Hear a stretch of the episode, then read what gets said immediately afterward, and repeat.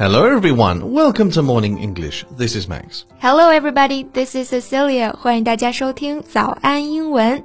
节目开始之前啊，先说一个小福利。每周三我们都会给粉丝免费赠送纸质版的英文原版书、英文原版杂志和早安周边。微信搜索“早安英文”，私信回复“抽奖”两个字，就可以参与我们的抽奖福利了。这些奖品都是我们老师为大家精心挑选的。非常适合学习英语的学习材料，而且你花钱也很难买到。坚持读完一本原版书、杂志，或用好我们的周边，你的英语水平一定会再上一个台阶的。快去公众号抽奖吧，祝大家好运！So Max, when you were in school, was there a subject that you especially hate? How come? Um, I was quite a well-rounded student. I was fairly good in every subject. Oh wow, that's very modest of you. 自诩为全才可还行啊？Well-rounded 就是指全才的、全面发展的。Well, I was just kidding. I hated French when I was in school. French? Why? French is beautiful. It's elegant. It's uh, c'est une belle langue. Uh, yeah. I don't know why. In fact, all my classmates didn't care for French either. But now I really like it. It's funny. Anyway, did you have a subject that you hated when you were in school? Math, absolutely. I hated it when I was in school. I hated it now, and I believe I will still hate it for the foreseeable future. 这个 foreseeable 就是可预知的、可预测的。那 for the foreseeable future，也就是说在可预见的未来，这是一个非常常用也非常好用的表达啊。So, is it because of the subject itself or because some terrible teachers you had? Can I say both?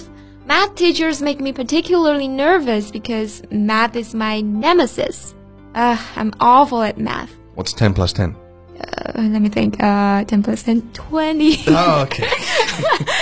so I see how much you, you may have dreaded math since you used the word nemesis. And also because you had to think about 10 yeah, plus 10. I, I took so much time. That's fine.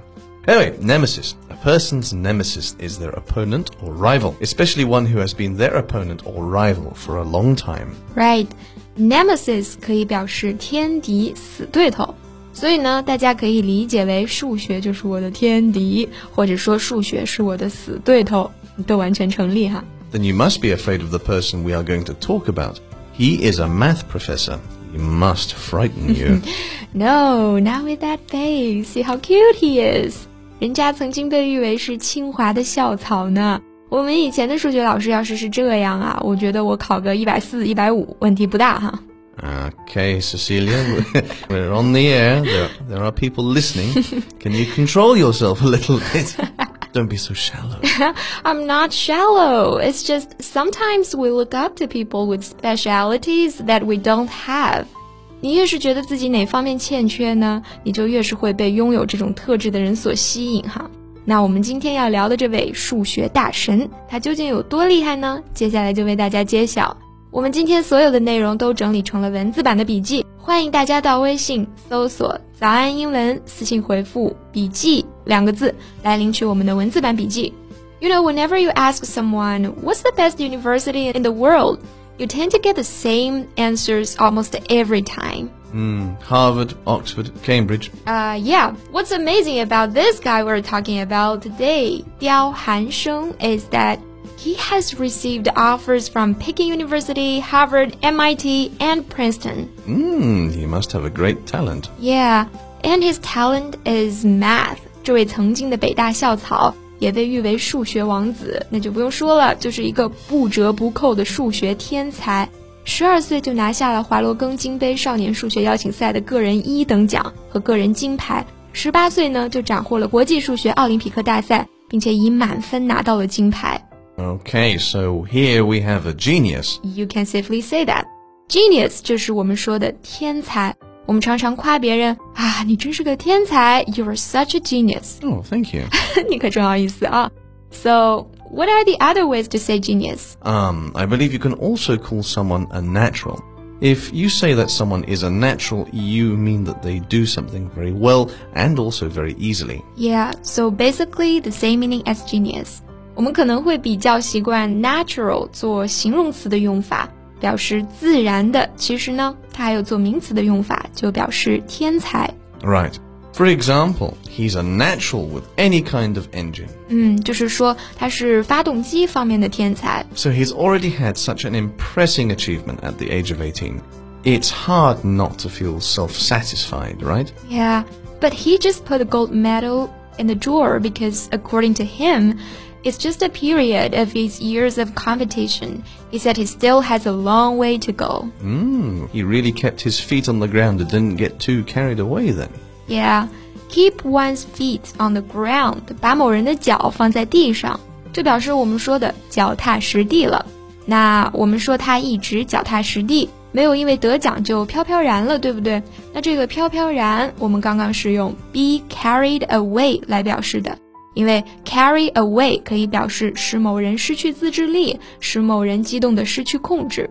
For example, you can say, don't let success carry you away. 嗯，可以理解为不要被胜利冲昏了头脑哈。So as we said, 刁寒生 is a genius, a natural, but that doesn't mean he's not a hard worker. Yeah.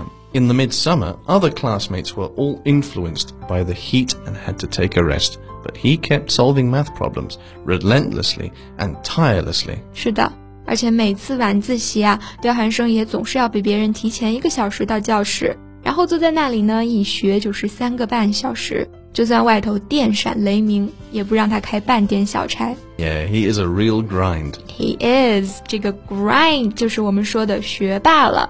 在这个强手如林的美国中学和大学，人们对这种硬啃书本、成天泡图书馆、熬出好成绩的学生叫做 grind，本意是研磨的意思，也就是我们中国人常说的“只要功夫深，铁杵磨成针”，对吧？那这类花很多时间在学习上的人呢，最终都会功夫不负有心人的。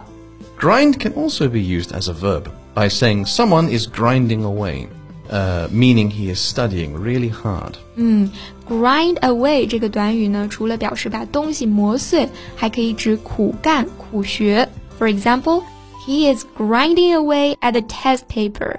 他正在刻苦学习，准备考试。 While he worked as a TA in Princeton University, he was awarded Excellence in Teaching Award, which proved that he is very popular among students. 是的，他在普林斯顿担任助教期间呢，连续四年获得优秀教师奖。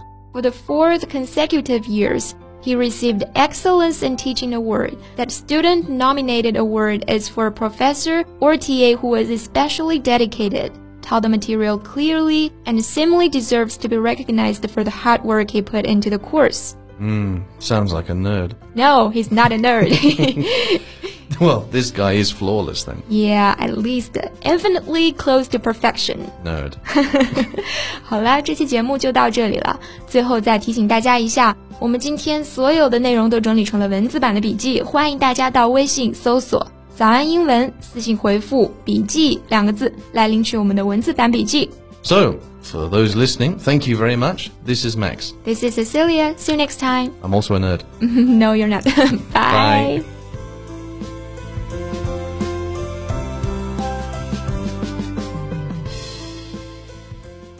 This podcast is from Morning English.